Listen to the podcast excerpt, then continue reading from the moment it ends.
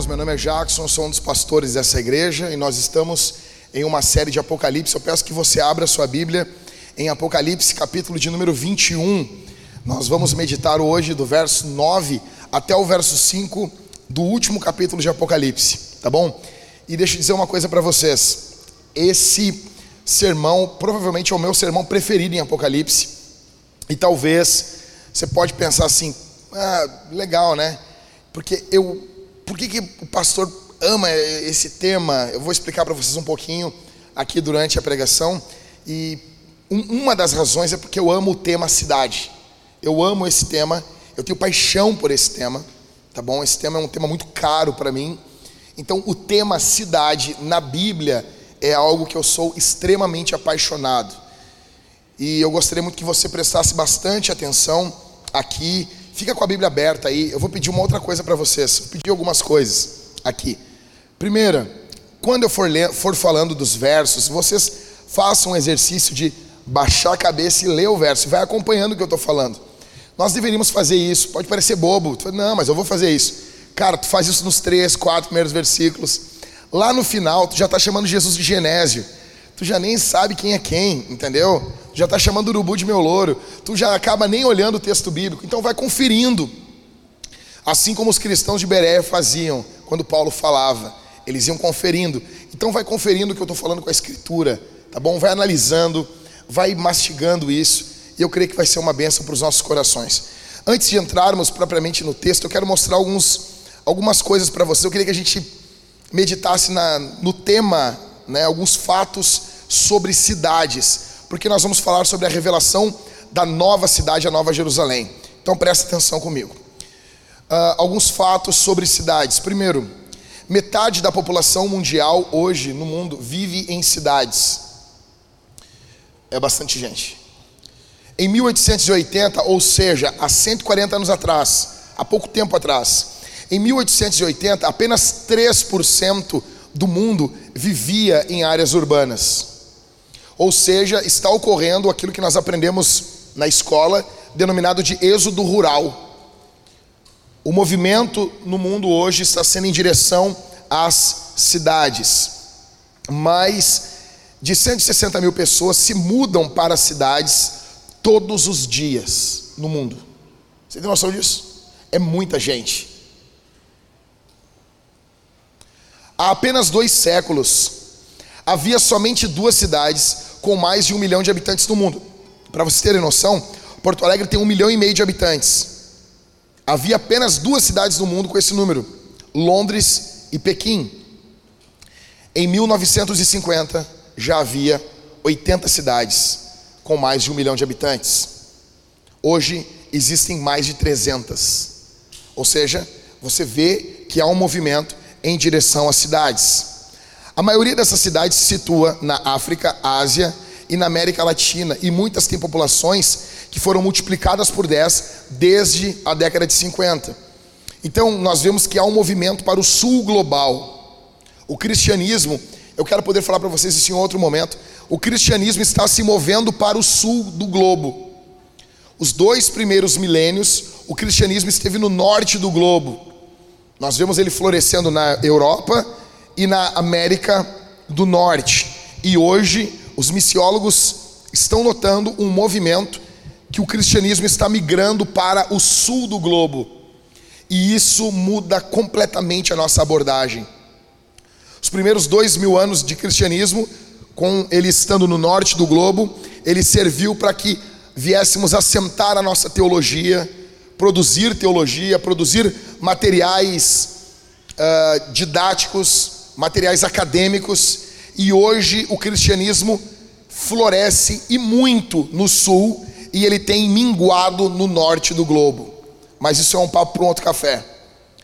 Brasília não existia em 1950 e agora tem mais de 2 milhões de habitantes. Megacidades, que são cidades com mais de 10 milhões de habitantes, elas são um fenômeno recente. A primeira a alcançar esse tamanho foi Nova York, por volta da década de 40. Era uma cidade extremamente caótica. E quanto mais gente, mais oportunidades, mas também mais caos. Porto, Nova York, então, foi a primeira a alcançar o, o, o número, né, a, o patamar de megacidade. Havia 12 megacidades em 1990 e hoje existem mais de 30. Em 1880, ou seja, 140 anos atrás, a população média das 100 maiores cidades do mundo era de menos de 200 mil habitantes. Menor, para você ter uma ideia, menor do que Caxias do Sul. Agora, a média das 100 menores cidades do mundo, das 100 uh, ah, maiores cidades do mundo, a média delas é de 5 milhões de habitantes. Porto Alegre tem 1 milhão e meio. Lembra disso? Ok. Com, esse, com isso na nossa mente, com, todo, com, algum, com alguns desses fatos, eu queria que a gente pensasse aqui: qual o nosso desafio? Porque a população está migrando para as cidades, isso muda tudo na nossa missão. Nós fomos acostumados a pensar que uma vida boa é uma vida no interior, é uma vida no campo, é uma vida com as crianças brincando em um enorme campo. E muitas pessoas têm desejado viver em um lugar assim, e algumas têm até se mudado para um lugar assim, lugar distante das grandes cidades. E talvez você, alguma pessoa específica aqui nesse prédio, Deus possa ter chamado você para isso. Mas, a, mas fato é que a grande maioria de nós deveríamos nos mudar dos lugares rurais para as grandes cidades, porque é ali que a missão está ocorrendo. O movimento do Espírito acompanha as populações. Movimento do Espírito hoje em direção às cidades. É impossível pensarmos missões, pensarmos avanço da igreja, sem pensarmos no fenômeno cidade. É impossível. E semana passada eu preguei um sermão para vocês muito aplicado na tua dor, na tua dificuldade, na tua luta. E muitas pessoas saíram daqui e elas saem muito felizes, assim, pastor, obrigado pelo que o senhor pregou. Falou muito comigo. O som estava horrível, mas eu entendi o sermão. Obrigado. Nós trouxemos um, técnico de som aqui essa semana. E os nossos pessoal da, do som vai fazer um curso, a gente vai pagar um curso para eles. E vai ser importante isso. Como o, o o Daniel, do, do técnico de som, ele diz assim: a maioria das vezes, quando os irmãos dizem que o som está alto, eles não estão dizendo que o som está alto, eles só não sabem expressar. Eles estão dizendo que o som está ruim, porque frequências mal reguladas dá a sensação de altura no ouvido. Se alguém regular essas frequências, tem igrejas ou locais que o som é muito mais alto e não agride, as pessoas estão tranquilas porque o som foi bem regulado. E ele veio, ele arrumou. Esperamos que seja um pouquinho melhor mas vai ficar melhor ainda com o que a gente vai fazer. Aí semana passada as pessoas agradeceram, obrigado pastor, obrigado por tudo que ocorreu, obrigado pelo sermão. E hoje ele é um sermão focado em cidade.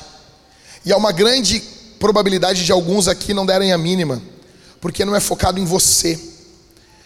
E nós somos extremamente egoístas, nós queremos que tudo seja sobre nós.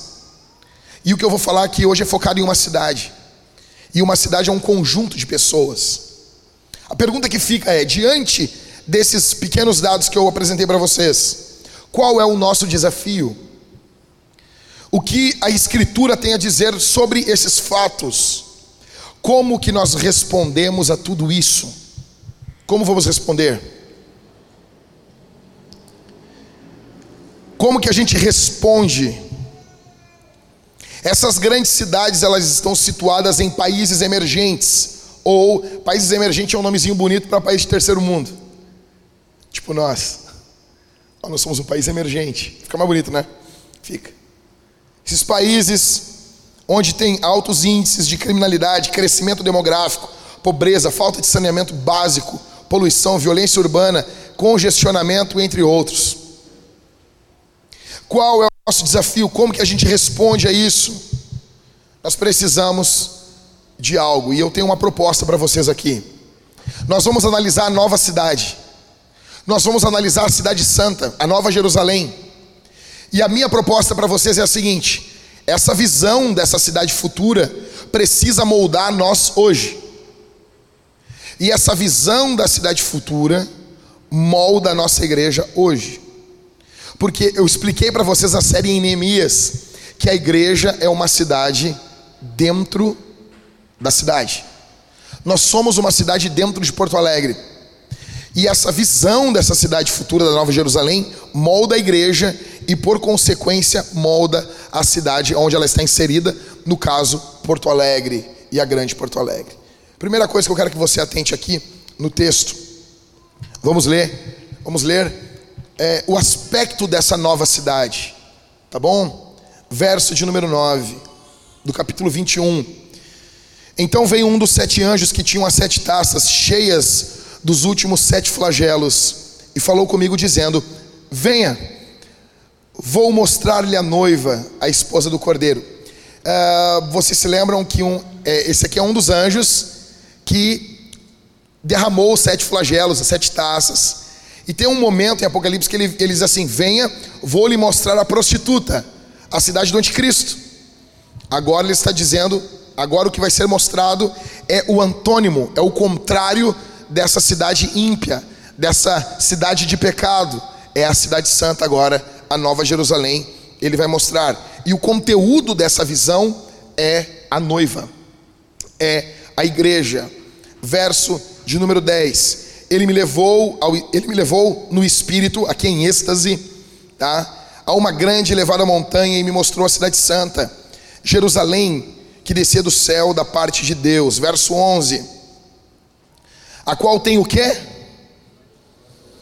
A glória de Deus. A qual tem a glória de Deus. O seu brilho era semelhante a uma pedra preciosíssima, como pedra de jaspe cristalina. Então, a primeira coisa, o primeiro aspecto dessa cidade é a beleza. Beleza porque ela tem a glória de Deus. E cara, há uma tendência muito grande de nós desprezarmos isso. A glória de Deus. E quando você lê o livro de Ezequiel, Ezequiel tem muito paralelo com o Apocalipse, você vê que a glória de Deus está indo embora. Você vê a glória de Deus saindo do templo, parando sobre um monte e indo embora. Quando você lê primeiro Samuel no Antigo Testamento, a arca de Deus é tomada. Os dois filhos de Eli são mortos. E quando a mulher está dando, a, a, a, a nora de Eli está dando a luz a um filho, ela coloca qual o nome no filho? Icabode, que quer dizer, foi-se a glória de Deus. Então tudo que vemos indo embora no Antigo Testamento, nós estamos vendo retornando agora, um regresso aqui em Apocalipse. A primeira coisa que nós vemos nessa cidade, o aspecto dessa cidade é essa beleza.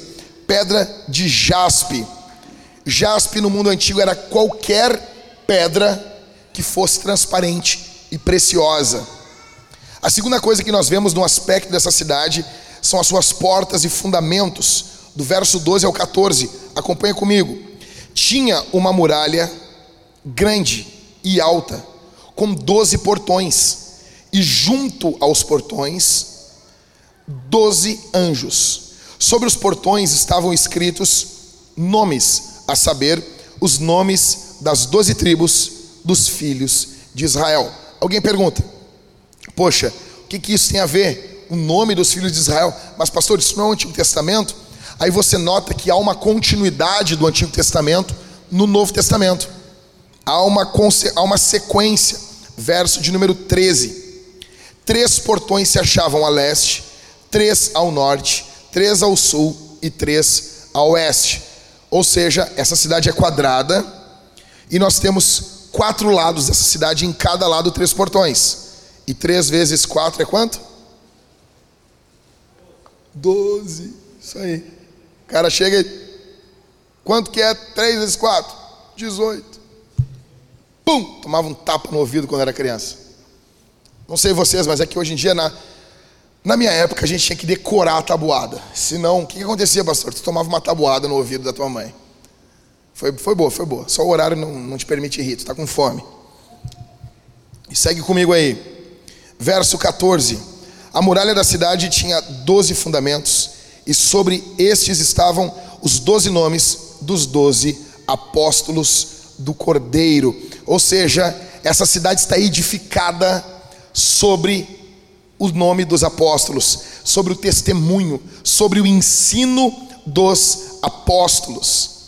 O que os apóstolos ensinaram no Novo Testamento é a Bíblia. Então, nota que tem um porquê do fundamento seu que os apóstolos falaram. Nós estamos edificados sobre o testemunho dos apóstolos. Por quê, pastor? Porque Jesus não testemunhou nada, ele não escreveu nada, melhor dizendo. Jesus não escreveu livro nenhum. A única momento, o único momento que tu enxerga Jesus escrevendo na Bíblia é quando ele escreve no chão ali. Vocês se lembram? Vão pegar a mulher para apedrejar, ele está escrevendo no chão. É o único momento. Você não vê Jesus escrevendo nada na Bíblia. Então, nós temos o testemunho dos apóstolos. Por isso que é muito ridículo quando alguém diz assim: "Ai, é que Jesus é maior do que Paulo". Eu não fico com o que Paulo disse. Eu fico com o que Jesus disse. Tem muita gente, eu te pergunto assim: "Cara, que maconha tu fumou, velho? Que maconha é essa?" Desde quando tu sabe o que Jesus disse? Tu sabe o que Jesus disse porque João disse. Tu sabe o que Jesus disse porque Marcos disse, Mateus, João, Lucas. Ou seja, tudo que tu recebe, tu recebe por causa do testemunho dos apóstolos. E tu nota que essa cidade, ela é edificada, o fundamento dela são os apóstolos. A igreja é assim, exatamente, a igreja é a cidade de Deus. Primeira coisa que nós vemos é a beleza, segunda, portas e fundamentos. A terceira coisa que nós vemos são as medições dessa cidade, verso 15 até o verso 17. Acompanha comigo. Aquele que falava comigo tinha por medida uma vara de ouro para medir a cidade e seus portões e a sua muralha. Essa medição aqui ela não se refere à exclusão como nas outras medições em Apocalipse essa medição aqui é para dar o tamanho da grandiosidade dessa cidade. Verso de número 16. A cidade tinha a forma de um quadrado, de comprimento e larguras iguais. E mediu a cidade com a vara e tinha 12 mil estádios. O seu comprimento, largura e altura são iguais. Aí você pensa, ok, pastor, o que é 12 mil estádios? É botar uma arena do lado da outra? É botar um beira-rio do lado do outro? Afundando no meio do, do, do lado do Guaíba ali? Botar ali o. Botar o morangão assim do lado do outro? É uma forma de medir. 12 mil estádios é igual a 2.200 quilômetros. Tu tem noção do tamanho dessa cidade? Ah, não tenho, pastor. Para ter uma noção, eu andei de carro de Porto Alegre até Belo Horizonte. Cinco pessoas dentro de um Fiesta. Foi uma loucura, Catita. Não tinha, não tinha. Foi no verão, foi em setembro, isso, de 2008, e não tinha ar condicionado. Cinco pessoas dentro de um Fiesta. Foi, foi tipo assim. Eu não quero ir para o inferno porque eu andei, eu fiz essa viagem, que eu sei que é terrível, tá? Então, até Belo Horizonte tem 1.700 quilômetros. Você imagina uma cidade que o comprimento dessa cidade é 2.200 quilômetros. Você imagina isso? Você imagina o tamanho dessa cidade, comprimento e largura dessa cidade. Ok, mas é hum, literal? Provavelmente não. Provavelmente o tamanho dessa cidade está apenas falando da grandiosidade dela. Mas o mais interessante é que fala sobre a altura da cidade verso 16: o seu comprimento, largura e altura são iguais. Alguém já mediu a altura de Porto Alegre? Vai até onde? Não faz sentido isso, né? Por que, que estão medindo a altura dessa cidade? Você para para pensar, você nunca se perguntou isso? Você lê Apocalipse todos os anos, você nunca pergunta? Pera, pera, pera, pera, lá um pouquinho. Por que, que tem altura? Altura é porque está nos dando a ideia que essa cidade é quadrada. Ela possui um limite alto, um limite dos lados, um limite para frente, para os lados. Ela é um cubo. A ideia que João quer nos passar aqui é uma: essa cidade será o santo dos santos do universo.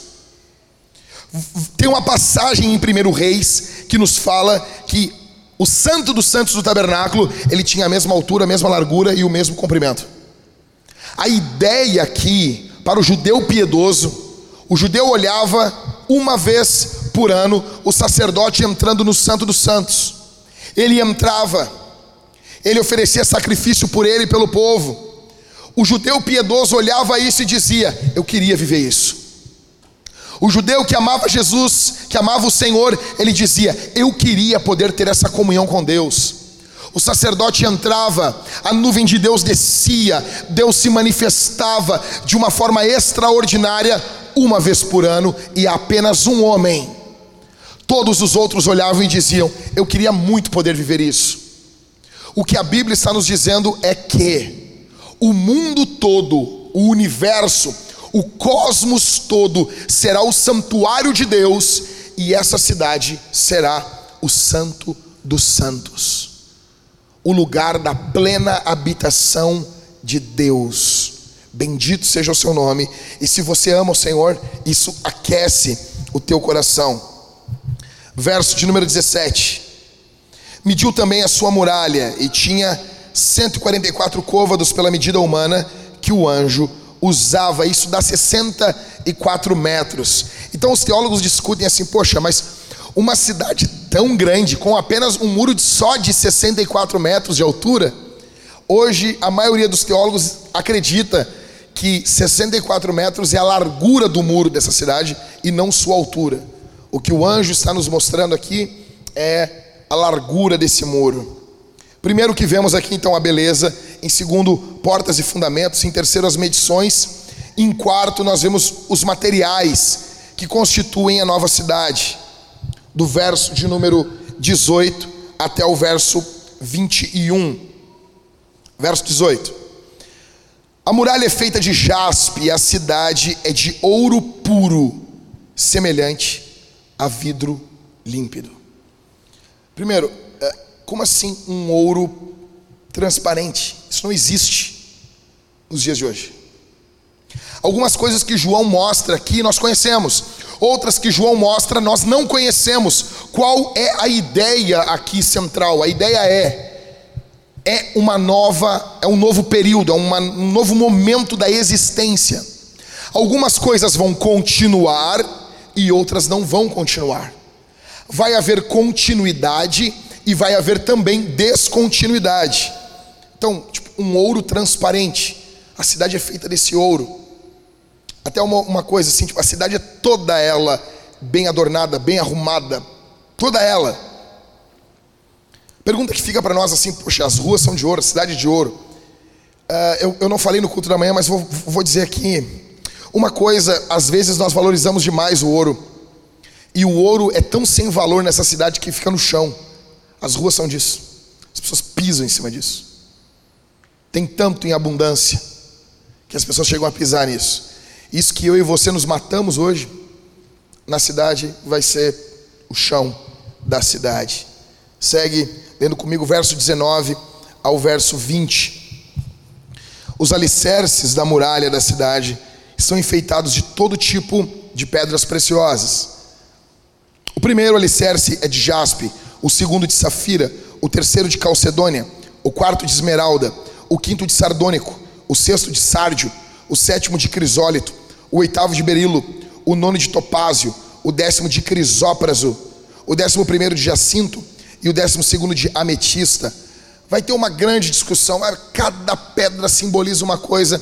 Eu tô com os teólogos que acreditam o seguinte: a ideia aqui não é detalhe por detalhe, a ideia é a glória, a beleza, o requinte, o cuidado. Antigamente você ia numa igreja, a igreja era linda, Hoje nós nos reunimos em um prédio feio como o nosso. Esse aqui é o prédio mais feio da história da igreja. Esse é um cachotão horrível. Esse prédio é horrível. O prédio mais feio. A, a, nós só tivemos prédio feio. As igrejas hoje só se reúnem em prédios feios. Antigamente você ia numa igreja, tinha uma torre, tinha um sino, tinha bancos, a igreja era arrumada, adornada, tinha recortes da arquitetura. Hoje não. Hoje a gente fica nesse cachotão parecendo alguém que está trabalhando em uma construção civil, parecendo um, um prédio de fábrica. É horrível, é feio. Antigamente você olhava os prédios, você só olhar no centro histórico de Porto Alegre, você vai olhar, tinha detalhe em tudo que era feito, porque a arte não era desassociada da construção. Hoje não, hoje nós, a construção é uma coisa e arte é outra. Artista faz uma coisa e construtor faz outra. Antigamente, construção e arte era tudo unido. Ninguém construía sem fazer arte. Então era tudo focando o belo. O que nós vemos nessa cidade acompanha esse pensamento. Eu queria poder ter tempo para vocês para explicar algumas coisas sobre cidades. Vou explicar uma coisa básica para vocês aqui. Uma coisa básica que eu não expliquei no primeiro culto, mas explicar básico para vocês. Eu sou apaixonado pelo tema cidade. Uma, uma curiosidade para vocês. Quando as cidades foram sendo construídas, elas tinham ruas pequenas. Você vai no centro de Porto Alegre, tem ruas ali que tu mal passa com dois carros. As ruas pequenas, calçadas muito pequenas. E as pessoas acreditavam: ah, Thales, quando a cidade crescer, temos que fazer uma, uma rua grande, uma calçada larga, para muitas pessoas caminharem. E hoje entende-se que quanto maior a rua, menos gente caminha pela rua. Os estudos sobre cidades no mundo todo entendem quanto mais larga é a rua, quanto mais larga for a calçada, menos gente caminha. Você pode ver isso nas maiores cidades do mundo. Cidades como França, como algumas cidades da Espanha, as ruelas são pequenas, está cheio de gente. Cidades muito largas, tipo algumas cidades do, do Brasil, se você não tiver um recuo no seu negócio para o estacionamento de um carro, você não consegue abrir o negócio. Isso é ridículo. Você está dizendo o quê? Eu quero que carro ande aqui, não quero que gente ande aqui. O Catito vai ficar louco comigo, né? Catito, Catito quer carro. Tamo junto, Catito, fica tranquilo aí. Mas a mobilidade dessas cidades vai destruindo. E o que, que eles fazem? Aí eles botam uma ciclovia pintada na rua. Eles resolvem um problema de forma louca. Como que você resolve isso? Se resolve isso não aumentando. Por exemplo, eu estive em Brasília. As ruas, eu nunca vi ruas tão largas calçadas tão gigantescas. Não caminha ninguém lá. Ninguém. Ninguém caminha pelas calçadas largas de Brasília. Agora você vai em cidades como Buenos Aires, com as calçadas minúsculas, está cheio de gente. No centro de Porto Alegre, na Rua dos Andrades, um monte de gente caminhando pelas ruas. Ruas estreitas, mais pessoas. Ruas largas, menos pessoas. Detalhes as cidades eram vistas, tinham detalhes. O que nós estamos vendo nessa cidade aqui acompanha esse movimento, acompanha essa ideia. A arquitetura dela não é essa arquitetura de prédios. Toda, as pessoas olham assim, nossa, que lindo. Aí vê um prédio todo de espelho. Que horrível isso. Que coisa horrível isso. Coisa feiosa isso. É um prédio todo de espelho. Da onde isso? Você sabia que toda a arte ela está acompanhando o coração do homem? Quando o homem destrói uma arte bela, uma arte barroca, ele destrói isso e ele bota espelho, ele está dizendo que o que importa para ele é ele e não a arte. A arte sempre apontou para algo transcendente, além de nós. O que nós vemos nessa cidade é algo belo, cada cuidado, totalmente cuidado. Não é uma parede e tem detalhes, tem arabescos, tem detalhes com pinturas diferentes, tem data de quando foi construído. É isso que nós estamos vendo nessa cidade. Então, quando você vê esse monte de material, entenda: é riqueza artística, é beleza, ok? Verso de número 21. Os doze portões são doze pérolas. Espera aí, cara. Olha só. Como assim? Aí tu pensa, os doze portões são doze pérolas. Tu pensa, uma pérola, o portão é a pérola. Aí tu pensa, não, mas deve, ter um, deve ser uma, uma pérolazinha, né? Aí tu continua lendo o verso 21. Os doze portões são doze pérolas, e cada um desses portões é feito de uma só pérola. Sendo que no mundo antigo os portões eram maiores do que o muro. O que, que nós estamos vendo aqui? uma pérola gigante. Aí tu mas como? da onde vai ter uma ostra que vai que vai sair uma pérola tão grande? Ou seja, é algo que nunca foi visto nessa existência. Nós veremos essa cidade, beleza linda. A praça da cidade é de ouro puro, como vidro transparente. Segue aí comigo. A primeira coisa então que nós vemos é o aspecto da nova cidade. A segunda coisa que nós vemos nesse texto são as condições da nova cidade verso de número 27, 22. Aí João caminhou, caminhou, caminhou, caminhou. Porque, cara, quando está fazendo turismo, tu caminha. Ele caminhou, caminhou, gastou o Nike dele, bateu foto, postou no Instagram, fez stories, caminhou, olhou, olhou a rua, rua de São Enoque, caminhou, caminhou, pô, olhou, olhou os becos, olhou tudo, olhou todas as construções, ficou procurando, foi na praça, foi em todos os lugares, e ele estava procurando uma coisa.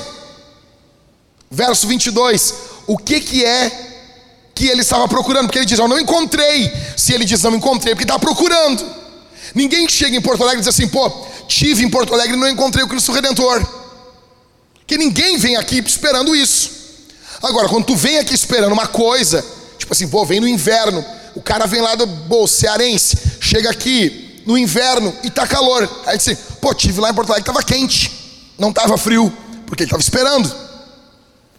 O que, que é que João estava esperando encontrar nessa cidade? O quê? Um santuário, um templo. Ele diz: não, não, não vi. Não vi nenhum santuário na cidade. Daí ele dá o porquê. Porque o seu santuário é o Senhor, o Deus Todo-Poderoso, e o Cordeiro. Ou seja, o povo de Deus já é apresentado como santuário no Novo Testamento. E isso alcança o clímax aqui nessa cidade. Deus e o povo juntos. Então a, primeira, a primeira condição dessa cidade é não tem templo. Por quê? Porque aqui para nós, ela é o templo. Ela é o templo. Dois, não precisa de sol nem de lua. Verso de número 23 e 24. A cidade não precisa de sol nem da lua para lhe dar, para lhe dar claridade pois a glória de Deus a ilumina e o cordeiro é a sua lâmpada. Verso 24: As nações andarão mediante a sua luz e os reis da terra lhe trazem a sua glória. Ou seja, Deus ilumina tudo, e eu vou falar depois sobre isso, encerrando o sermão. Isso é, isso é impactante demais. Deus vai iluminar tudo, e as nações trazem a sua glória. A, pessoa, a pergunta que fica é: peraí, pastor, então vai ter nações? Sim vai ter culturas diferentes? Sim, vai ter. Uh, como assim, pastor? Você está querendo dizer então? Eu não sei, para mim uma coisa que é muito importante. A primeira coisa é: vai ter chimarrão. Não sei, para vocês é, que é importante? Talvez seja café, vocês gostam dessa bebida aí, beleza? Tranquilo, cada um, cada um, né? Cada um, cada um. Né? O Maicon, ele acha que ele é o cara porque ele toma café. Chego na casa dele, nunca fez um mate. Nunca, nunca fez. Não sabe frenar um, um tupetudo ali. Beleza, beleza. Olha, cara, eu, não fa... eu falei pra minha esposa assim, meu amor, eu posso não fazer nada bem feito. Eu sou que nem o pato, assim. Sou que nem o pato. Eu faço um monte de coisa. Eu toco guitarra, eu prego, eu faço um monte de coisa. Faço tudo meia boca. Tudo meia boca. Tudo meia boca. Tudo mal feito. O pato, ele caminha errado, ele nada errado e ele voa tudo errado. Mas ele faz os três. Mas eu disse pra minha mulher: se tem uma coisa que eu faço bem, é chimarrão. Tá, Maico? Eu jogando purpurina em mim aqui, né? Eu ver. O cara pega o público para jogar confete na própria cabeça. Então, assim, a pergunta que fica: vai ter outras culturas? Óbvio. Óbvio que vai. Coisas das nossas culturas vão invadir a eternidade? Óbvio que vão. O que, que vai invadir? Tudo aquilo que não for pecado e não for consequência de pecado. Exemplo: hospital é pecado? mas é consequência do pecado. Então não vai estar lá. Uh, polícia é pecado? Não, mas é a consequência da atitude de pecaminosidade, de pecaminosidade do homem. Então não vai estar lá. Chimarrão é pecado? É consequência do pecado? Churrasco vai estar lá? Fla-Flu. Flu, cara. Carne mal passada. Mas peraí, pastor, mas aí está dizendo que vai matar os bichinhos. Mas é óbvio. Isaías diz que vai ter pratos gordurosos. Aí tu, ah, pode ser gordura de fruta, né? Seu veganinho enrustido. Pode ser gordura do abacate. É prato gorduroso que está em Isaías. Pode ser a gordura do abacate. Mas daí fala de tutano. Hum, daí acabou. Vai ter tutano. Tem tutano no abacate? O alface? Não vai ter. Mas vai ter festa, vai ter vinho e pratos gordurosos com tutano. Você imagina isso? O cara comer o tutano é tipo aquelas pessoas. O Michael botou essa semana no grupo da igreja, aquelas pessoas que comem, cara, não entendo isso. As pessoas que, cara, que comem, a Thalita é assim, meu. Eu como um negócio mal e mal e já largo ali, entendeu? Tipo, capital, né? Capital, Porto Alegre. A Thalita do interior, meu, ela olha, tu vai deixar toda essa carne aí no osso. Pum! O negócio fica ali, meu, parecendo que foi encontrado por arqueólogos, assim, sabe? Uma loucura. Ou seja, essa cidade não precisa de sol nem de lua. Verso de número 25 e verso de número 26, as portas não se fecham. Lê comigo aí. Os seus portões jamais se fecharão de dia, pois nela não haverá noite. Eles trarão a glória e a honra, eles trarão a glória e a honra das nações. Ah, daí a pessoa pensa assim, cara, como assim as portas não vão se fechar? As pessoas não entendem isso. No mundo antigo, e não tão antigo, até pouco tempo atrás, gente, Porto Alegre tinha portão. Sabiam disso? Eu tive, uh, fui fazer um evangelismo dentro do Asilo Padre Cacique, perto do, do Chiqueirão ali, quer dizer, do, do Bela Rio. Aí, estou fazendo evangelismo, conversando, o diretor do Asilo Padre Cacique me chamou e disse, eu, disse, por, eu perguntei para ele, pô, por que é tão longe aqui o principal asilo de Porto Alegre? Aí ele disse assim, jovem, Sente aqui que eu vou lhe explicar. Aí ele disse o seguinte, cara, acontece que Porto Alegre era só o centro histórico ali. Era só o centro de Porto Alegre, era Porto Alegre, era só aquilo ali. E tinha um portão, um portão ali, perto perto da, da, da Salgado Filho, que é senador Salgado Filho. Perto da Salgado Filho tinha um portão. E às 10 da noite a cidade fechava. E o que, que ficava fora da cidade? A primeira coisa que ficava fora era a Santa Casa, o hospital. A segunda coisa que ficava mais para cá ainda, na Avenida Bento Gonçalves, é o São Pedro, o lugar onde ficam as pessoas com doenças mentais. E o lugar mais longe ainda, o Asilo Padre Cacique. E ele dizia então assim: o que fica fora da cidade é doentes, loucos e os idosos. Eu disse, cara, ele disse: é, não era bom para a cidade que isso ficasse dentro da cidade. Isso é louco. Então os portões fechavam. Quando o cara que recebeu, a igreja que recebe essa carta, e eles leem assim, verso 25: os seus portões jamais se fecharão. Eles fazem assim, ó. Uau! Por quê? Porque isso é uma revolução. Porque imagina você morando em uma cidade no mundo antigo, cercado por deserto, com muros, e você fecha os portões às seis, sete da tarde, que é a hora que não tem mais luz do sol. E você olha para fora da cidade, tá ali, só vê escuridão. E tu não sabe se vem vindo um inimigo, se vem vindo alguém. Então tu passa a noite confiando no sentinela, o sentinela não pode dormir. Tu passa a noite orando a Deus e louco que, a, que vem o sol de novo para poder ver o que está acontecendo. Quando João está dizendo que essa cidade não vai fechar os portões, João está dizendo ela vai ser segura, ela não vai ser saqueada. Aí tu diz assim, não, mas ah, pastor, mas ah, para mim não muda nada isso. No portão de Porto Alegre não fecha. E nós estamos cheios de segurança aqui, né? Tu sai aqui, tá tranquilo, né? Tu sai de boa, né? É de boa, não dá nada. Ou seja, vai haver segurança. Verso de número 27. Verso 26, então, no 26 ele repete o 24. Não vou comentar, já está comentado, tá? Verso 27 é a quarta coisa que nós vemos. Não vai haver nada impuro ou vergonhoso. Nela não entrará nada que seja impuro, nem o que pratica abominação e mentira, mas somente os inscritos no livro da vida do Cordeiro. Ou seja, impuros, abomináveis, mentirosos, eles não têm acesso nessa cidade. Só quem entra nessa cidade é quem passou pelo tribunal do grande trono branco.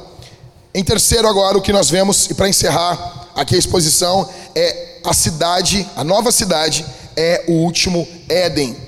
Verso 1 do último capítulo de Apocalipse. Entramos no final. Então o anjo me mostrou Bendito seja o nome de Jesus. Isso aqui é, de, isso aqui é demais. Então o anjo me mostrou o rio da água da vida, brilhante como cristal, que sai da onde? Que sai da onde? Da onde sai esse rio? Nós vamos nos saciar da onde, João? Da onde? Tu que tá aqui, o teu xará que está falando para nós aqui. A gente vai se saciar da onde, João? Do trono de Deus. Você tem noção disso? Tá, pastor, o que, que isso aqui quer dizer? Rio na Bíblia é vida. É vida. Isso é vida numa cultura de morte que nós vivemos, em um mundo de morte alcançado pelo pecado que nós estamos vendo aqui na Escritura, é vida. Essa vida sai do trono, o trono que até há pouco tempo condenou no juízo do grande trono branco, agora é o trono que concede vida, porque é o mesmo Deus que julga é o mesmo Deus que ama, o mesmo Deus que condena é o mesmo Deus que salva. Esse é o nosso Deus. Bendito seja o seu nome. Salmo 46, 4 diz: Há um rio cujas correntes alegram a cidade de Deus, o santuário das moradas do Altíssimo. Deus está no meio dela, não será abalada. Deus a ajudará ao romper da manhã as nações se embraveceram, os reinos se moveram, ele levantou a sua voz e a terra se derreteu. O Senhor dos exércitos está conosco, o Deus de Jacó é o nosso refúgio. Ou seja, há um rio. No meio de todo o caos, o salmista, 700 anos antes de Cristo, 700 anos antes disso aqui ser escrito, ele já profetiza e diz: há um rio cujas correntes alegram a cidade de Deus. Jesus disse em João capítulo 4, verso 14: Mas aquele que beber da água que eu lhe der, nunca mais terá sede. Pelo contrário, a água que eu lhe der, será nele uma fonte a jorrar para a vida eterna. Ezequiel, no capítulo 47, profetizando o templo, ele diz o que? Vai sair um rio, da onde Ezequiel? Do altar. E esse rio, essas águas purificadoras, por onde essas águas passam, elas trazem vida. Vai ter árvores nas margens desse rio. Ezequiel profetiza que haverá haverão peixes nesse rio e ele diz que esse rio desemboca no Mar Morto e o Mar Morto passa a ter vida. Cara, que loucura isso! O Mar Morto não tem vida hoje por causa da alta salinidade, muito sal ali. Ele é um mar morto. E essa condição desse mar, ela é a condição do mundo hoje, por causa do pecado. O que Ezequiel está dizendo é: aquilo que foi atacado, alcançado pelo pecado, vai ser alcançado pela vida. E tu nota que vai ter um rio de vida nessa cidade.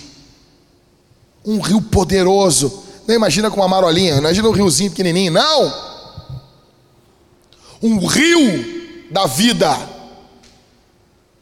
Um rio da vida. Zacarias 14, do 8 ao 9 diz: escute, naquele dia águas vivas correrão de Jerusalém, metade delas para o mar oriental e a outra metade para o mar ocidental. Isso acontecerá tanto no verão como no inverno. O Senhor, nesse dia aqui, Zacarias nos diz: Ele será rei sobre toda a terra. Naquele dia, um só será o Senhor, e um só será o seu nome. Ou seja, os profetas já profetizavam o que nós estamos vendo aqui em Apocalipse capítulo 22. Verso 2. Aí tu já tem isso, né? Verso, verso 1 então. Então o anjo me mostrou o rio da água da vida, brilhante como cristal, que sai do trono de Deus e do Cordeiro. No meio da praça da cidade, e de um lado e de outro lado do rio, e de um e de outro lado do rio, está a árvore da vida que produz doze frutos, dando o seu fruto de mês em mês. Ah, alguns teólogos chamam de, chegam a, a chamar de as árvores da vida, porque tu tem essa árvore de um e de outro lado do rio. Você nota que ele está falando da árvore da vida. Peraí, mas pastor, eu já ouvi esse, esse assunto aqui. Claro que tu ouviu lá em Gênesis. Não tem como tu entender Apocalipse sem entender Gênesis. A árvore da vida que nós somos impedidos de comer, que Adão perdeu acesso. Porque, gente, deixa eu dizer uma coisa: Adão ele não foi feito imortal. Eu não vou fazer a piada do primeiro culto. Não vou fazer. O que é imortal não morre no final. Profundo, né? Essa poesia é demais, né? Você imagina, alguém pensou muito nisso. O que é imortal não morre no final. E tu ouvia isso na rádio e chorava. Também é filho do pessoal que canta, né? Sinônimo de amor é amar. Uma poesia muito profunda. Eu só dou desconto porque tem o Zé Ramalho ali e o Zé Ramalho é demais. Só por causa disso. Mas a pergunta que fica para nós aqui é: tipo, Adão ele era imortal sem morrer no final? Ele era, óbvio que não, ele era mortal, finito. Todos, mas antes da queda, pastor, óbvio, nós não temos vida em nós mesmos. Para continuar vivo, Adão tinha que ficar comendo da árvore da vida. E ao pecar, agora tem querubins que protegem a árvore da vida, ele perde o acesso à árvore da vida e agora a gente morre. Porque nós não temos vida em nós mesmos. E espiritualmente falando, isso ocorre com você quando você para de se alimentar da árvore da vida, quando você para de se alimentar da Escritura, quando você para de se alimentar da Bíblia, você morre. Quando você para de se alimentar da palavra de Deus, você não tem vida em você mesmo. Somente Deus tem vida nele mesmo. Somente o Senhor. Essa árvore da vida. Verso 2, ela é, é um rio central. Ali está a árvore da vida o homem agora come dessa árvore, tem acesso. Essa árvore é o próprio Deus. Esse rio é o próprio Deus. Esse rio, ele cura, as folhas dele curam. Deus está curando um mundo machucado pelo pecado. Jesus é essa árvore e esse rio. Essa árvore não está sujeita ao tempo. Ou seja, o que está ocorrendo aqui é que a vida triunfa sobre a morte. Segunda coisa que nós vemos aqui, nesse novo Éden, verso 13 e verso 4, terminando aqui, é. Verso 3: Nunca mais haverá qualquer maldição, nela estará o trono de Deus e do Cordeiro, os seus servos o adorarão, contemplarão a sua face. Aqui é o clímax, aqui é o clímax. Você vai ver o rosto dele na Bíblia toda. Quem ver o Senhor vai morrer. Quem ver a Deus vai morrer. Quem ver vai morrer. Quem ver vai morrer. Então vem Jesus. E Jesus diz: Quem vê a mim vê o Pai. Vamos ver Deus? Vamos. Onde? Em Cristo. Porque quem vê Jesus vê o Pai. Nós veremos o rosto de Jesus. Ele vai sorrir para você. Ele vai olhar para você e isso vai ter valido a pena. É por isso que Paulo disse que os nossos leves e moment... As nossa... a nossa leve e momentânea tribulação produz para nós um peso eterno de glória. Vai valer a pena. A presença de Deus faz com que não haja mais maldição nesse lugar. Por que, que não vai ter mais maldição? Porque ali está o abençoador. Verso de número 5, fechando. Então já não haverá noite e não precisarão de luz de lamparina, nem luz do sol, porque o Senhor Deus brilhará sobre eles e reinarão para todos sempre. Reinarão para todos sempre. Eu sempre tive problema quando eu vi o, fi o, o filme de Nárnia. Ô, Maico, Maico terminou de ler Nárnia. Aí tu vê o filme, tu vê aqueles moleques lutando contra aqueles bichão lá. Aí tu pensa assim: que coisa idiota é isso. Primeira vez que eu vi Nárnia, que eu vi o filme, eu disse: que coisa idiota é isso. Olha a cara daquele moleque, ele é Edmundo. Queria dar-lhe uma biaba no lado do ouvido daquele guri. Tudo por causa de um manjar turco, manjar turco, eu acho, né? Que guri sem vergonha, rapaz. Traiu os irmãos, é um chinelão. Depois ainda o nome dele é Justo. Que papo é esse? Daí, tu para pra pensar, bah, eu sou Edmundo. O Lewis está falando de mim. Aí tu pensa, uma enorme guerra, um leão ultra poderoso. E daí a, a Lucy, né? lutando, aquela criança de seis anos e meio, lutando por Nárnia. E tu pensa, que droga isso aqui, meu. Como é que essa criança luta? Daí tu olha para a vida espiritual, é a mesma coisa. Se olhar o mundo espiritual, o tamanho dos demônios, como eles podem nos engolir. Aí vê o Michael e o Jacques parecendo as crianças lutando. Não, nós estamos guerreando pelo reino de Deus. Mas tudo isso, o tempo todo foi Aslan. O tempo todo foi Jesus. O tempo todo, vamos reinar. Aí tu vê lá os caras reinando com as coroas. Pô, como que eles reinam em Nárnia, velho? É por causa do leão. É por causa do cordeiro. É isso. Sempre foi isso. Quando o texto está nos dizendo que nós reinaremos para todos sempre. Mas quem somos nós? Servos do leão. Servos do leão. Isso faz toda a diferença. Beleza. A pergunta que fica assim: o que, que a gente aprende com isso aqui? Para ir para casa pensando: o que, a gente aprende? O que, que isso ecoa em nós? Primeiro, essa cidade é santa. Se queremos ter um impacto dentro da nossa cidade, precisamos de santidade. Precisamos de santidade. Precisamos ser santos. E deixa eu dizer uma coisa para vocês. Agora nós estamos vendo aí explosão, e é muito legal isso. O evangelho tem que chegar em todos os lugares. Mas existe um meio que o evangelho tem sido banalizado. A santidade não, se, não, não tem sido levada em conta, que é no meio entre os atletas. Em muitos lugares, eu sei porque eu congreguei com vários atletas de Cristo. Em muitos lugares, o que bomba é apenas uma mensagenzinha terapêutica. Um evangelho que diz que você vai vencer o jogo mas não um evangelho que diz que você vai vencer o pecado. Um evangelho que diz que você vai vencer ali o campeonato, mas não um evangelho que diz que você em Cristo vence a sua carne, o pecado, a morte, o mundo, o diabo. É por isso que temos escândalos no meio desses atletas. A grande maioria dos atletas hoje em dia se declaram cristãos, e quando estão nas suas viagens, vão para prostíbulos, vêm para a igreja, são tratados como galinhas dos ovos de ouro, são cuidados, vão para outro país. O pastor não diz assim, quer ver? Ó, vou dar um exemplo. Está o, o Leandro.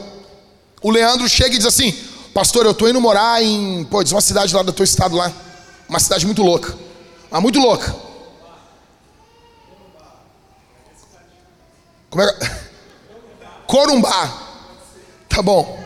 Pastor, estou indo para Corumbá. Ô Catito, se ele está indo para Corumbá, o que, que o pastor faz? O pastor procura uma igreja para ele congregar em Corumbá. Quando é um atleta de Cristo, o pastor vai ver uma outra igreja para o atleta? Ou o pastor vai dizer: Não, eu te pastorei daqui. Por teu dízimo continuar entrando aqui. O pastor não diz, mas é assim que ocorre. Eu sei porque eu vi. É assim que a banda toca. Não é dito assim, que bom, meu irmão, vamos despedir, vamos ver uma boa igreja para tu congregar lá e Deus te abençoe. Não. O cara vai para o Japão. O pastor faz chamada de vídeo com ele, duas da madrugada. Porque o pastor está preocupado com a alma dele. É normal você fazer uma chamada de vídeo com um membro da igreja enquanto ele não encontra uma igreja. É normal isso. É normal. Mas quando eu olho para essa cidade, o texto diz que ela é santa. Não importa o dízimo que vem entrar aqui. Ah, pastor, vocês não querem dízimo alto? É óbvio que nós queremos, nós queremos avançar com a mensagem do Evangelho, mas não às custas da santidade. Aí vem o cara, chega, dá um dízimo de, vamos lá, 5 mil reais. É um bom dinheiro, é, mas não vai mudar a nossa vida assim da noite para o dia. A gente precisa de tanta coisa aqui, nesse caixotão aqui, que, meu, há um dízimo de. Ah, o cara dá um dízimo de 8 mil. E aí? E aí? O que, que muda? Se essa cidade é santa, ela tem que influenciar hoje a igreja para que a igreja influencie a cidade. Nós não teremos, avançaremos no reino de Deus tendo pastores abusadores no nosso púlpito. Pastores que olham as mulheres como meio de obter favores sexuais, porque veem as irmãs da igreja como um alvo fácil quando ela está reclamando do marido. E eu tenho visto isso aos milhares em muitos locais. A mulher chega com o coração quebrado e diz: Pastor, eu estou passando por um problema. Aí o pastor diz: Tu vê, irmã, eu também estou. Lobo, lobo, lobo. Segundo, ela é linda por fora. Verso 11, quando tu lê, ela é linda. Essa cidade é linda por fora. A igreja precisa ser linda por fora também. Como assim? A igreja precisa ser conhecida pela sua missão, pela sua caridade, pela sua generosidade. Eu falei para vocês, chegando em Portugal, quando você chega em Portugal, tem uma cidade perto do, do principal aeroporto, escrito em cima da igreja, ali perto do aeroporto, aqui você encontra misericórdia 24 horas por dia. A pessoa chega lá e ela encontra um prato de comida, ela pode tomar um banho, fazer uma ligação e ganha um cigarro da igreja para fumar, porque é tudo isso que alguém que está chegando ali quer: comer um prato de comida, tomar um banho, fazer uma ligação e dar uma pitada. Quando começaram a atacar essa igreja, sabe quem defendeu o, o padre dessa igreja? Foram os travestis da cidade. Disseram: Vocês não vão meter a mão com essa igreja, porque o padre sempre nos ajudou, nos deu comida, nos dava roupa, sempre cuidou de todos os pobres da cidade. Nós precisamos não sermos conhecidos só pelo que a gente fala, porque falar é fácil, pregar não é tão difícil assim. Faz um curso vê aí, te ensino como montar a estrutura do sermão e tu vai, tu consegue. A questão não é só o que eu prego, ainda que o que eu prego é fundamental, mas isso precisa ser acompanhado por obras de misericórdia. Porque a pregação é tão mais importante que eu tenho que fazer obras de misericórdia para valorizar e para ornamentar a pregação. Olha aqui, sabe a igreja da Willow Creek, do a igreja que era pastoreada antes pelo Bill Hybels, eu já falei isso aqui, vou repetir. Eles estavam pedindo oração para comprarem um segundo trator, porque um trator não estava dando conta de carregar a comida que eles distribuíam para os pobres. Eles passavam o dia todo usando um trator. E era um hangar de aviões que eles alugaram, e eles pegavam a comida e levavam a comida do caminhão até os depósitos. E um trator não estava dando conta. Então eles pediram oração. Nós precisamos do segundo trator.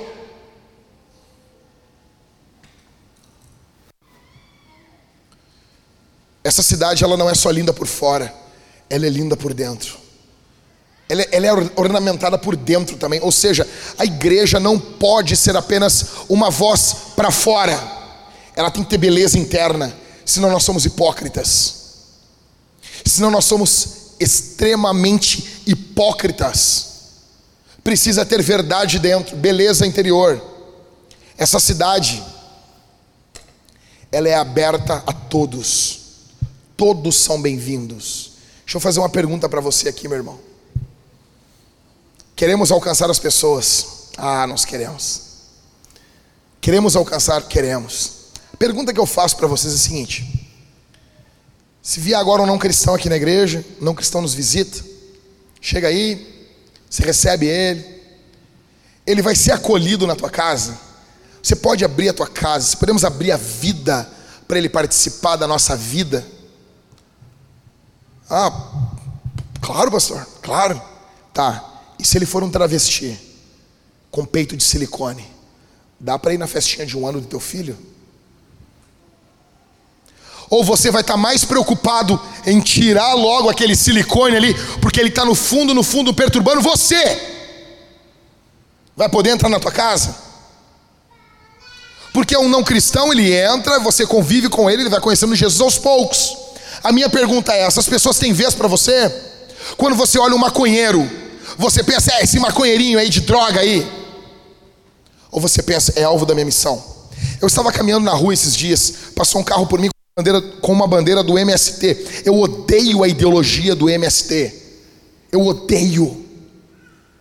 E quis bater um asco tão grande dentro de mim, mas na hora eu me lembrei: eu sou um missionário e ali está o alvo da minha missão. Você vê essas pessoas como inimigas ou você vê essas pessoas como alvo da missão?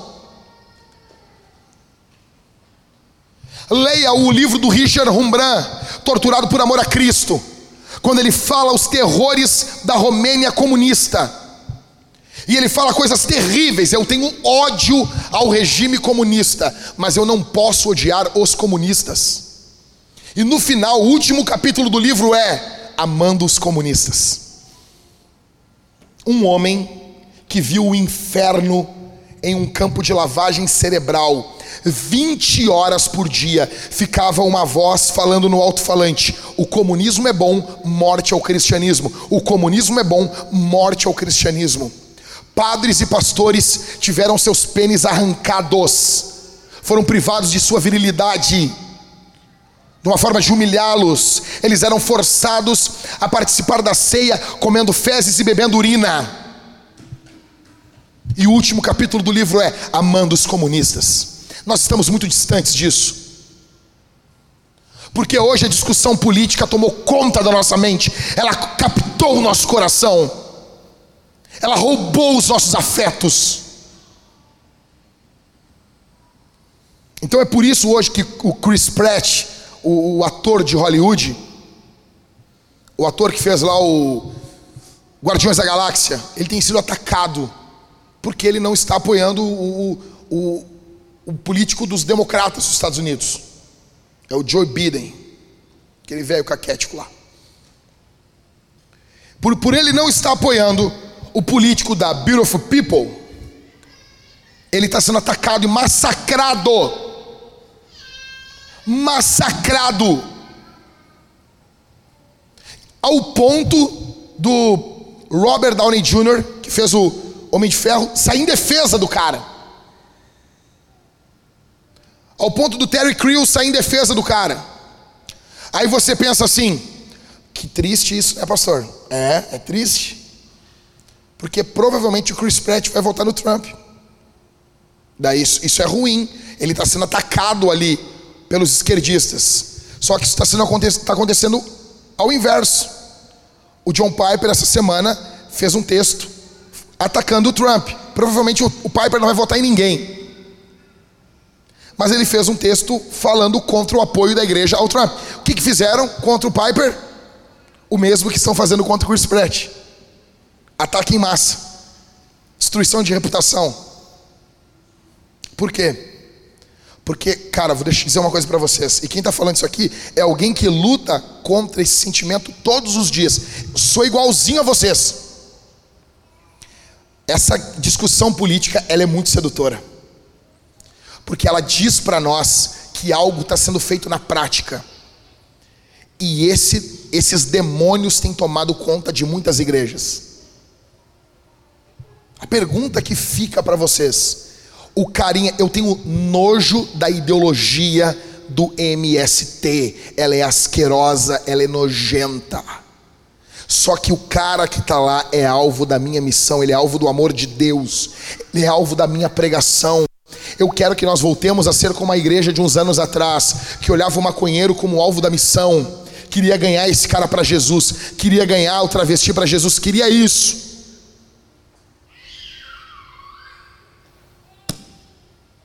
Ela é aberta a todos, mas ela não é aberta a tudo.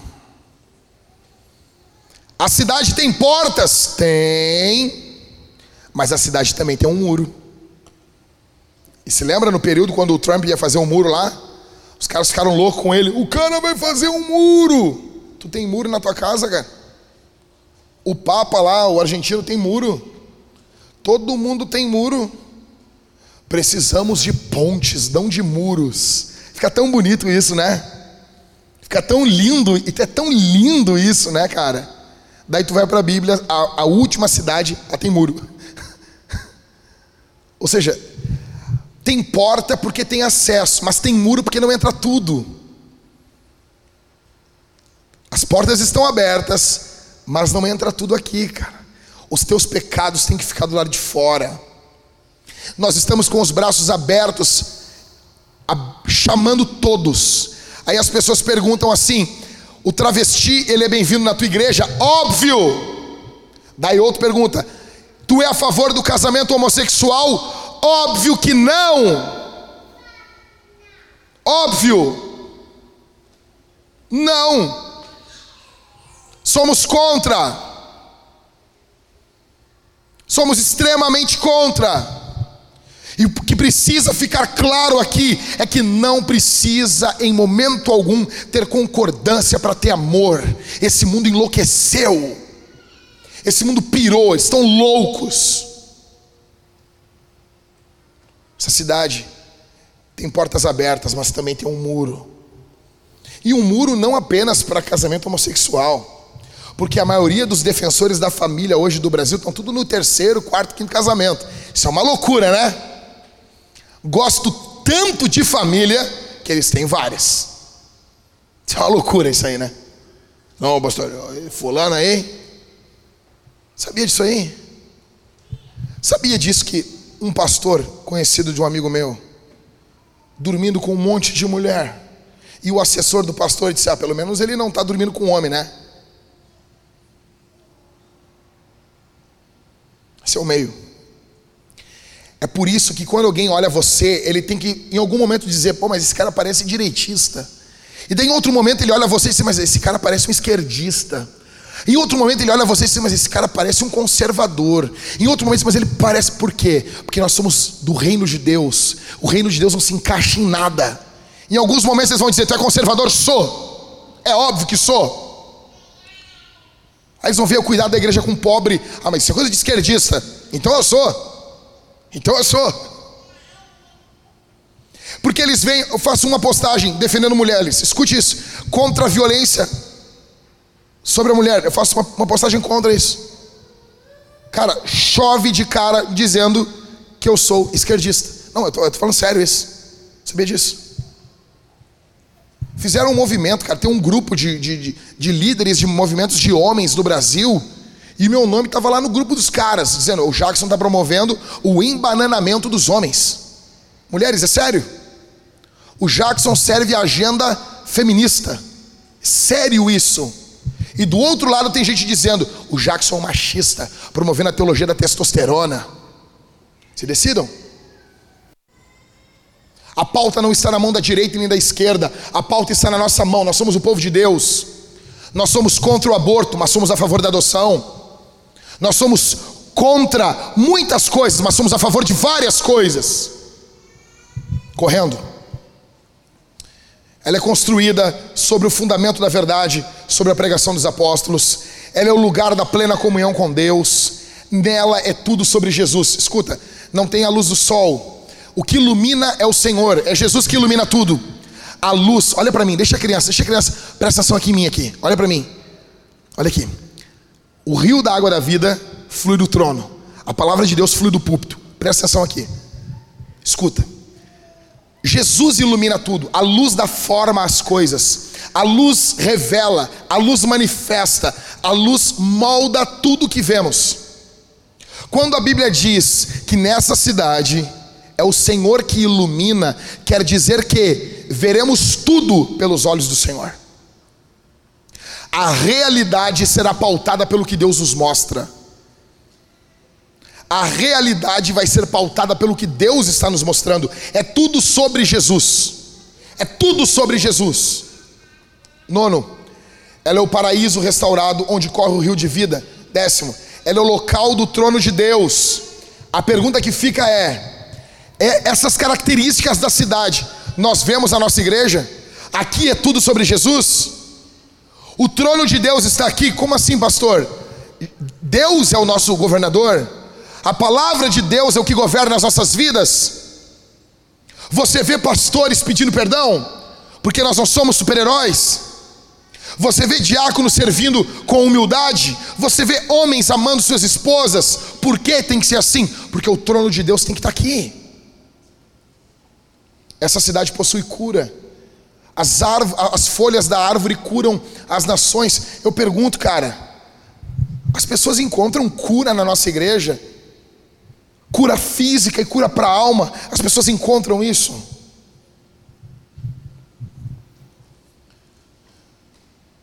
Será a plenitude do reino de Deus. Correndo. Eu quero mostrar para vocês um quadro. Tudo que a gente viu aqui, beleza. Olhe o estado onde você está e onde eu estou. Primeiro, os desafios que temos aqui no nosso estado, segundo o IBGE de 2010.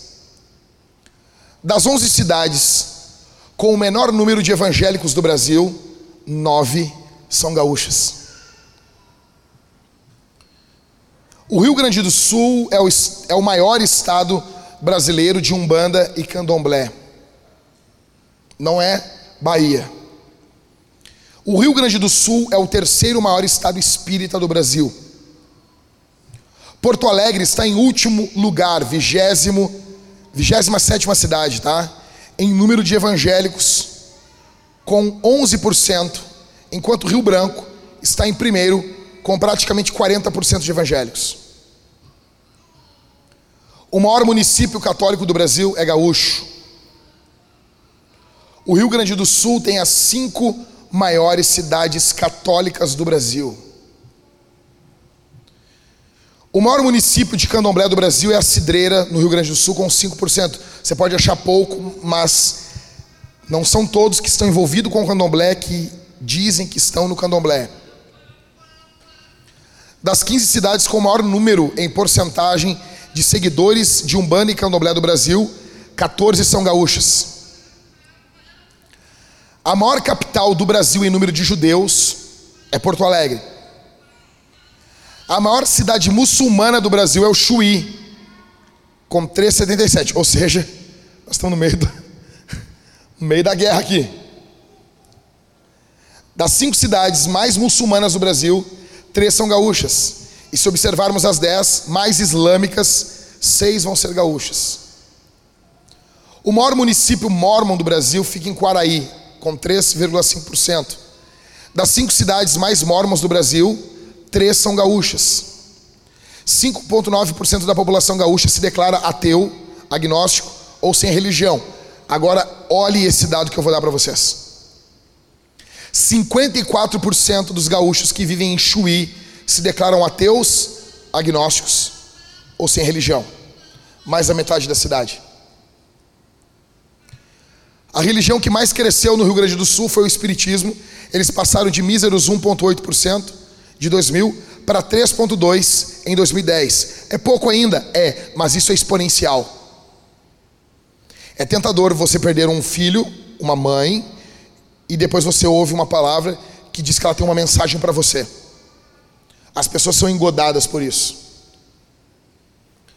Das 20 cidades mais católicas do Brasil, 18 são gaúchas. Olhe esse número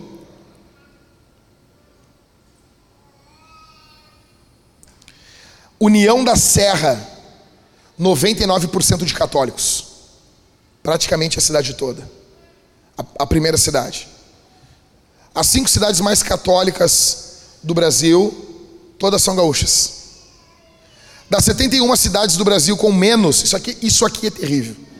Das 71 cidades do Brasil que possuem menos de 3% de evangélicos, 28 delas são no nosso estado. As únicas cinco cidades no Brasil com menos de 1% de evangélicos estão no Rio Grande do Sul. Das 18 cidades com menos de 2% de evangélicos no Brasil, 10 são gaúchas. O Rio Grande do Sul está entre os três estados com menos pentecostais e tem alguns municípios onde eles menos penetram. E um pouco disso está ligado com o evangelismo, porque esse povo que muitas pessoas desprezam são a galera que mais evangeliza. 23, 23 aqui, das 20 cidades com as maiores taxas de suicídio do Brasil, 11 são gaúchas. Aí você imagina um país com 27 estados, mais da metade se concentra em um estado só. Entre o censo de 2000 a 2010, tivemos 316 municípios em que a porcentagem dos evangélicos diminuiu no Brasil, tá? Desses, 96 foram no Rio Grande do Sul. O Rio Grande do Sul continua sendo o estado com o menor crescimento de evangélicos do Brasil. 26. Acompanha comigo. O bloco de cidades menos evangelizadas, com as menores taxas de porcentagem e de fator numérico de evangélicos e de igrejas do Brasil, fica no Rio Grande do Sul, o que chamamos janela 28 por 53.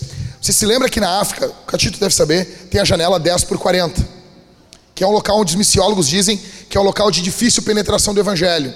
Os missiólogos do Brasil já identificam o mesmo fenômeno aqui no Rio Grande do Sul. E isso é chamado a primeira de janela 28 por 53, que compreende um bloco de 29 cidades gaúchas e localiza-se na região centro-nordeste do estado, conhecido como Norte da Serra Gaúcha. É o local de menor avanço do evangelho. 27.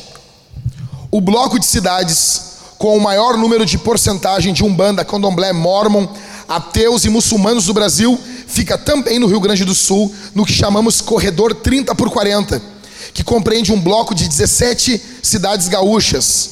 Localiza-se na região da fronteira e região da capital do estado gaúcho. O Rio Grande do Sul é o estado brasileiro com o maior número de suicídios.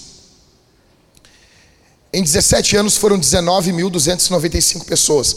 Para vocês terem noção, isso aqui é como se em 17 anos a cidade de São Francisco de Paula deixasse de existir. De pessoas que se mataram, se suicidaram. Porto Alegre é a capital do Brasil com mais suicídios. Os descendentes com o maior número de suicídios são as colônias alemãs no nosso Rio Grande do Sul aonde há o maior número de suicídio. A pergunta que fica aqui é: nós estamos diante de um desafio. Talvez para alguns isso não muda nada. Você vai viver a sua vidinha do mesmo jeito. Você vai seguir essa sua vidinha, sabe, pagando suas contas. O grande problema da tua vida é, é o teu é, é, é, o teu é o teu é o teu boleto da CA. Esse é o grande problema. É a, a calça de gestante Tu comprou em cinco vezes a Renner. Esse é o grande caos da tua casa. Porque tu comprou uma calça de gestante de 99 reais e deu uma discussão na tua casa. Talvez esse é o caos da tua vida. Mas para aqueles que amam Jesus, que amam missões, isso aqui é perturbador. Isso aqui tira o sono da gente. Eu pergunto para vocês assim, irmãos, quem quem quer fazer a diferença mesmo? Quem quer assim, que eu não sei como, mas eu tô aqui dizendo: Eis-me aqui, envia-me a mim, usa-me a mim. Eu não sei como, eu não sei como, eu não sei de que jeito eu vou fazer, mas eu estou aqui, pastor. Quem quer? Quem quer, irmãos? Quem está comigo aqui? Quem está com o Senhor aqui? Quem está comigo aqui? Amém? Amém? Então vou fazer uma pergunta para vocês. Há cinco anos eu peço para os irmãos sentarem nos primeiros bancos, para os não cristãos sentarem nos bancos do fundo. Uma coisa tão simples. Pensa comigo numa coisa, pensa comigo. Você é um não cristão e é difícil para nós. Eu não nasci na igreja, mas eu já estou há 22 anos com Jesus. É difícil pensar como um ímpio. Faz esse esforço, por favor, em nome de Jesus. Me olha, dá o teu coração para mim aqui, me ouve, por favor. Eu amo você, eu sou teu pastor. Eu, depois eu vou terminar essa pregação, ainda vou dar aula para catequese. Escuta aqui, eu amo você, eu quero o teu bem, você já vai para casa, me ouve. Tim Keller diz que nós temos que pensar como um ímpio. Como assim, pastor? Claro. Nós temos que preparar a igreja. Como um ímpio se sente? Meu, tu chega numa igreja, tu não sabe quem é quem. Tu não sabe onde é o banheiro. Tu não sabe onde tu senta. Tu não sabe onde tu vai. Tu não sabe nada. Se tu vê um grupo de pessoas rindo, Tu pode pensar, estão rindo de mim. O diabo joga algo na cabeça da pessoa, a pessoa nunca mais vem. A pessoa, o ímpio, tem que ser recebido com amor. Cara, quando um não cristão entra na igreja, ele entra para ouvir o evangelho. Olha a oportunidade. Nós devíamos ter ido, mas ele veio. Olha a oportunidade que eu e você temos uma pessoa sem Cristo senta a bunda e ela vai ficar uma hora ouvindo sobre Jesus. Você tem, você tem noção disso? Aí a Suzana traz a pessoa, não tem banco para ela sentar. Hoje aqui nós estamos com menos pessoas. A pessoa, o visitante não quer sentar no banco da frente. O visitante tem vergonha disso. Eu já pedi, membros, sentem para frente, por favor. É difícil. Eu disse para vocês: falem com os não cristãos, recebam eles, recebam, ame eles, ame, pode ser o teu filho um dia. Ame essa gente, abrace essa gente. As pessoas estão indo para o inferno, gente. O inferno está engolindo. Uma cidade desapareceu praticamente do Rio Grande do Sul em números de suicídios. Você tem noção disso? Conversa. Ed Stetzer diz que eles botaram uma regra na igreja deles. Todos os membros tinham que falar três minutos no mínimo com um, um visitante. Gente, Muitas pessoas acabam o culto só quer ir embora, comer tua comida. Ah, só quer viver a tua vida, preparar a casa, tem jogo depois de tarde, só quer isso. Não é para vocês que eu estou pregando, eu estou pregando para aqueles que se veem como missionários. Se você se vê como missionário, se você vê, eu estou em missão aqui, isso aqui é importante, nós estamos arrumando. Eu não quero mais venda aqui dentro da igreja. Vai ter venda de livro, vai, vai ter o bazar da igreja. Óbvio. Você pode trazer, o Gabriel tem o pão dele, vai trazer, entrega para as pessoas tranquilo. Eu não quero camelô dentro do, da cozinha, que estava virando um camelô. Quero que o pessoal venda, a Camila vende, vende, vende. Quero, bota no grupo da igreja, faz teus brick. Óbvio, é bom isso. Entrega, chega aí, entrega para as pessoas, tranquilo. Vende teus negócios. Eu só não quero é chegar na igreja, um bagulho de pão, um bagulho não sei do que, um bagulho não sei do que, um bagulho de Avon, Natura e não sei o que. Senão eu quero que tu venda, mas venda na cidade. Venda na cidade. Nós não queremos médico. Ah, eu sou um médico, sou um médico cristão. Só opero na igreja. Não. Não, não, não, não, não. Vende para os irmãos, não tem problema. Eu só não quero, porque a cozinha nós vamos arrumar para receber pessoas. Acabou o culto. As pessoas que ficarem na ceia vão receber os visitantes, vão conversar, vai ter um café. Segura o teu Enzo. Parece um bando de esfomeado. A gente prepara um lugar para as pessoas comer, vai as crianças tudo louca. Não, cara, não. Não, a gente prepara então para as crianças. Vai ter, semana que vem o Paulo Júnior vai explicar sobre o Vintage Kids, o que faremos no Ministério das Crianças. Mas nós queremos receber bem as pessoas, porque ela não pode ser ofendida em nada na igreja, a não ser pela pregação do Evangelho. A única coisa que vai ofender é a pregação do Evangelho. A única coisa, a única. Nós queremos que você fale com os visitantes. Eu quero que você ame os não cristãos, que você cuide, você converse, puxe assunto, você conte sua história, fale sobre Jesus. Por isso que vamos tentar arrumar a beleza da igreja. Então você, olha, o pessoal tá louco querendo arrumar isso aqui. A entrada da igreja vai ter, o Levi tá enchendo o saco por isso aqui. A gente vai fazer isso pro Levi. Vai ter um balcão de informações. A pessoa entra, vai ter lá, o Levi falou, falou tudo que a gente falava, o Levi, balcão de informações. Aí nós falávamos de outra coisa, o Levi, balcão de informações. Então vai ter.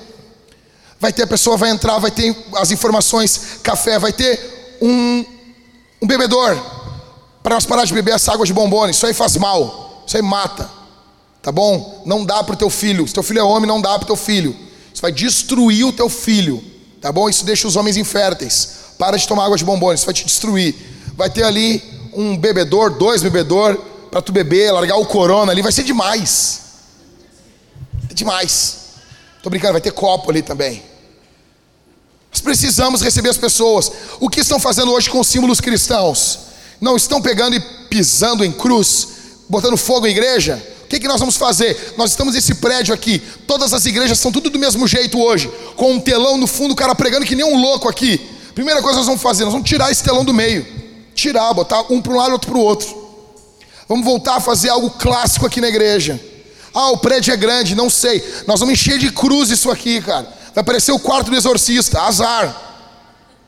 Vamos botar uma cruz grande, bonita, símbolos cristãos. Ah, pintura sobre Jesus, não sei. Se agora os caras querem derrubar uma cruz, vamos levantar duas. Se derrubar duas, levantamos quatro. Por quê? Nós não, nos, não, nós não temos vergonha nenhuma da mensagem da cruz. Jesus é o centro. A mensagem é Cristo e esse crucificado. Eu conto com vocês para. Gente, Nós queremos fazer uma grande obra no, no estado. Pequenas coisas aqui vão ter um impacto profundo. Se você entender isso na tua cabeça, quando eu falo alcançar as pessoas, você imagina uma grande coisa, negão. Se quem arruma as cadeiras é o Gabriel, não sei se está aqui agora. Se quem arruma as cadeiras, tipo o Gabriel, o pessoal arrumar as cadeiras de uma forma aconchegante. Eu quero todas as cadeiras que tá ali, ó.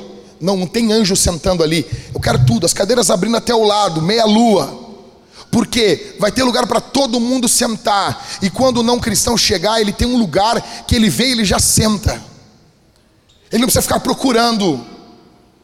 Tem uma música do Casting Cross que fala exatamente sobre isso. Cara, eu vou mandar no grupo da igreja, tu tem que ouvir essa canção. Fala isso. Se nós somos o corpo, a pergunta é: por que, que nós não estamos ensinando? Se nós somos o corpo, por que, que nós não estamos curando? Se nós somos o corpo, por que nossos pés não estão indo? Aí ele fala sobre uma moça que chega na igreja e ela ouve as risadas das moças e ela já não se sente bem naquele lugar. Fala sobre um viajante que chega na igreja e os olhares assim julgadores para ele dizem para ele que a sorte dele seria melhor se ele estivesse na rua. Tudo nós temos que cuidar como nós lidamos, porque nós queremos amar essas pessoas, porque Cristo veio ao mundo para alcançar essas pessoas. Eu conto com vocês, gente. Eu conto com vocês que essa visão da cidade mude a nós. Vamos ficar de pé. Vamos ficar de pé. Fica de pé. Eu amo você. Eu amo você. Sou teu pastor, eu te amo. Eu grito, mas eu te amo. Talvez você diga assim, mas pastor, tu falou bastante sobre o Rio Grande do Sul e, e a gente está ajudando um missionário, né? Praticamente estamos sendo a igreja mãe de um missionário na Europa. Fato é que Jesus disse que nós devemos ser testemunhas tanto em Jerusalém como em toda a Judéia, Samaria até os confins da terra. Isso é simultâneo.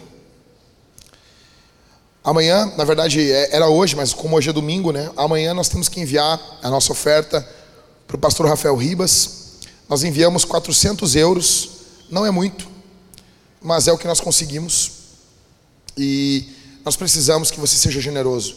Isso passa dos dois mil reais, tá? Algumas igrejas que estavam cuidando abandonaram ele, não estão enviando. E nós fomos das igrejas que se comprometeram, a última que ficou, e fomos segurando a corda. E eu quero dizer para vocês que eu, eu amo a nossa igreja. A generosidade de vocês é algo, é algo, não é o ideal, não é, mas é acima de muitos lugares que eu já vi. Então Deus abençoe você que tem sido fiel no seu dízimo, na sua oferta.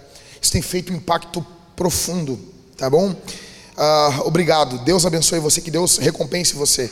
Seja generoso. Nós vamos dizimar, ofertar ou no gasofilácio ou na máquina com débito, crédito, como você administra o seu dinheiro, tanto faz. Seja generoso, contribua. Essa é a primeira forma que nós vamos responder o sermão. A segunda forma, nós vamos participar da ceia.